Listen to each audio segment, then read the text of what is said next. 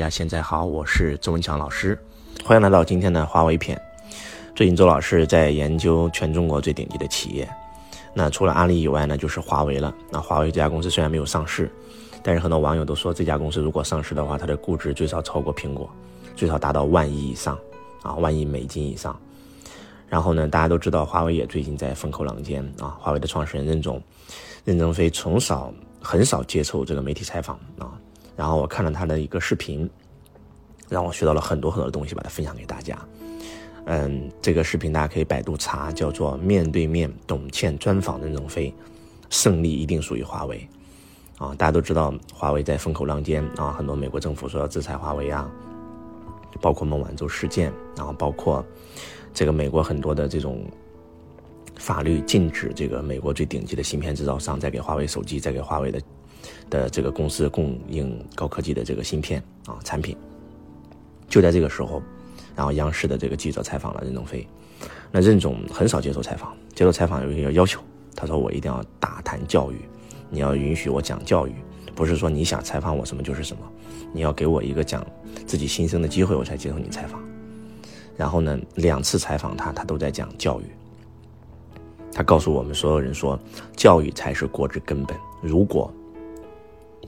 我们今天优秀的人都不愿意做老师，那未来我们的孩子会怎么办？我们就会培养不出乔布斯，培养不出比尔盖茨。我们如果说呼吁更多更厉害的人去做老师的话，才能够孵化出更优秀的学生。啊，一直在讲教育。这个时候，董倩还问他说：“那，呃，是因为呃你呼吁国家做教育跟您企业有关吗？您是企业缺人才啦？希望这个国家培养人才以后。”为你们这个华为公司所用吗？任正非说没有啊，我公司不缺人才啊，啊，俄罗斯最顶级的人才，德国最顶级的人才，然后美国最顶级的人才全在我公司打给我打工，我不缺人才啊。董倩就问他说，那那您为什么要操这个闲心呢？他说因为我爱国啊，因为想让国家更强大呀。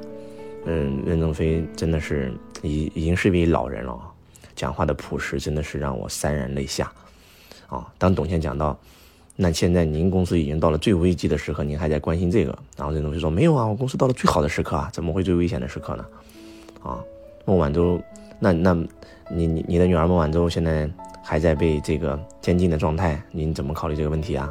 啊，任正非哈哈一笑，没关系啊，他准备读一个狱中博士出来，啊，在狱里读个博士，啊，再学习几门课，非常好啊，啊，美国以为抓了抓了我们家一个人，我们就会影响公司发展，那不可能，我们公司只会做得更好。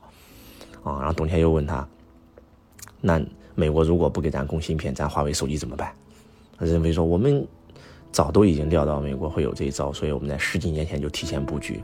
我们自己生产的芯片远远超过全世界最顶级的科技，不单是在五 G 技术上我们超过它了，其实在半导体芯片的制造上，我们也达到了跟美国最高的水平。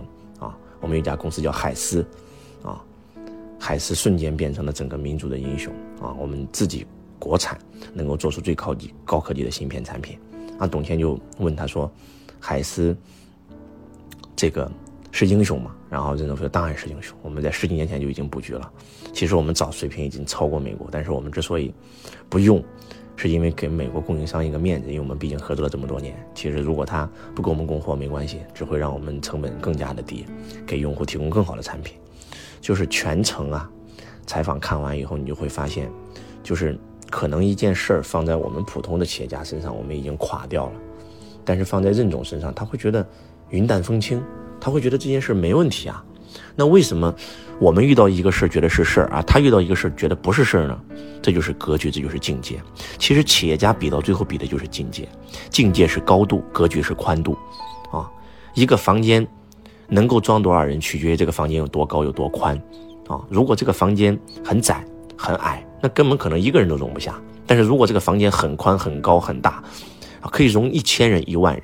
其实一个老板的格局就决定了这个老板的结局，啊，老板永远跟不要跟员工比境界，但是要跟啊不要跟员工比能力，要跟员工比境界。那如果这个房间很大，可以容纳更多的人，所以你的格局和境界决定了你的企业能走多远，能做多大。在任正非身上能够看到，真的是民族企业家的那种格局和境界。当董倩讲到，那如果咱们这个五 G 技术现在已经几乎成为了行业标准最顶级的，啊，然后这个如果真的跟美国开战，那您愿意这个跟跟跟美国公司共享技术吗？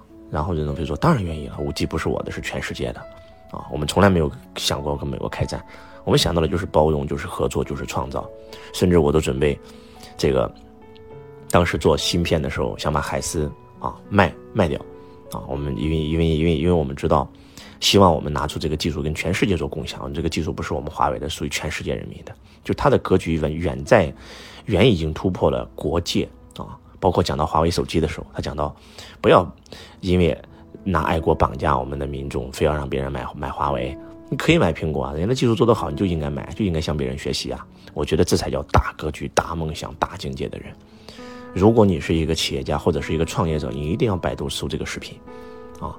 这个面对面董倩采访任正非专访的视频，真的，他会他讲话会瞬间拉动你的格局和境界，让你会发现为什么华为能做到今天。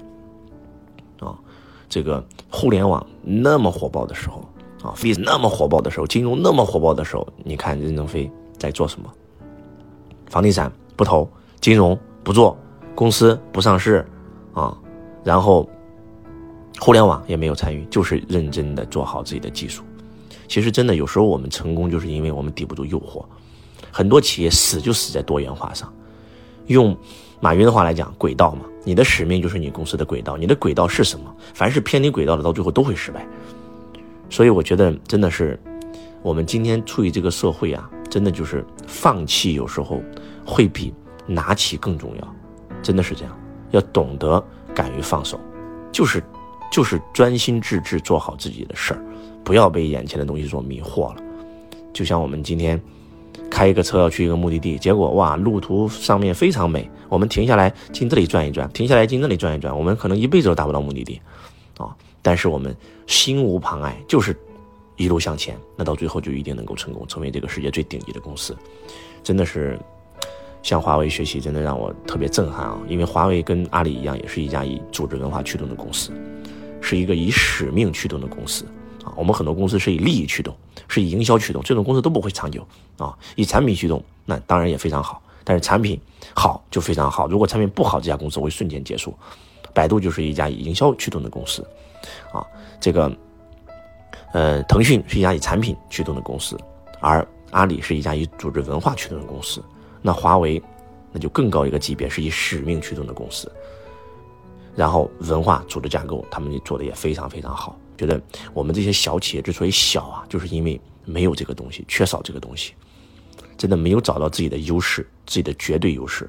而且不是说我们企业做大了需要企业文化，而是有了企业文化我们才能做大，真的是这样。从华为创立这个，从任正非创立华为的那一刻起，就已经决定了起点，就已经决定了终点，起心动念就已经决定了你能走多远。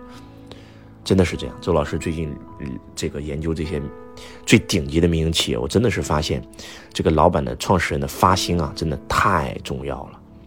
我们这个纵观中国培训界，曾经有很多行业最顶级的公司，都做得非常非常大，一年做几十个亿的，太多了。但是到最后为什么会一一陨落？其实就是那份发心变了。刚开始做培训是为了。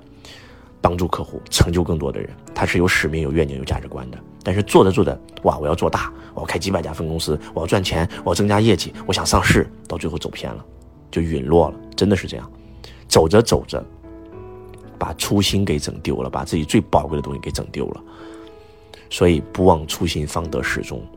我真的是看到了这个行业的弊病，这个行业为什么这个没有一家公司。能够坚持，能够做个二十年、三十年、四十年，能够，能够真真正正的成为行业品牌，就是因为发心，啊，所以，嗯，可能下一个周老师会研究一下新东方啊，为什么新东方这家培训公司它能够做成今天这样的规模，啊，真的是使命、愿景、价值观，大家一定要看这个视频，啊，然后希望今天的分享对你有帮助。我是周文强老师，我爱你如同爱自己。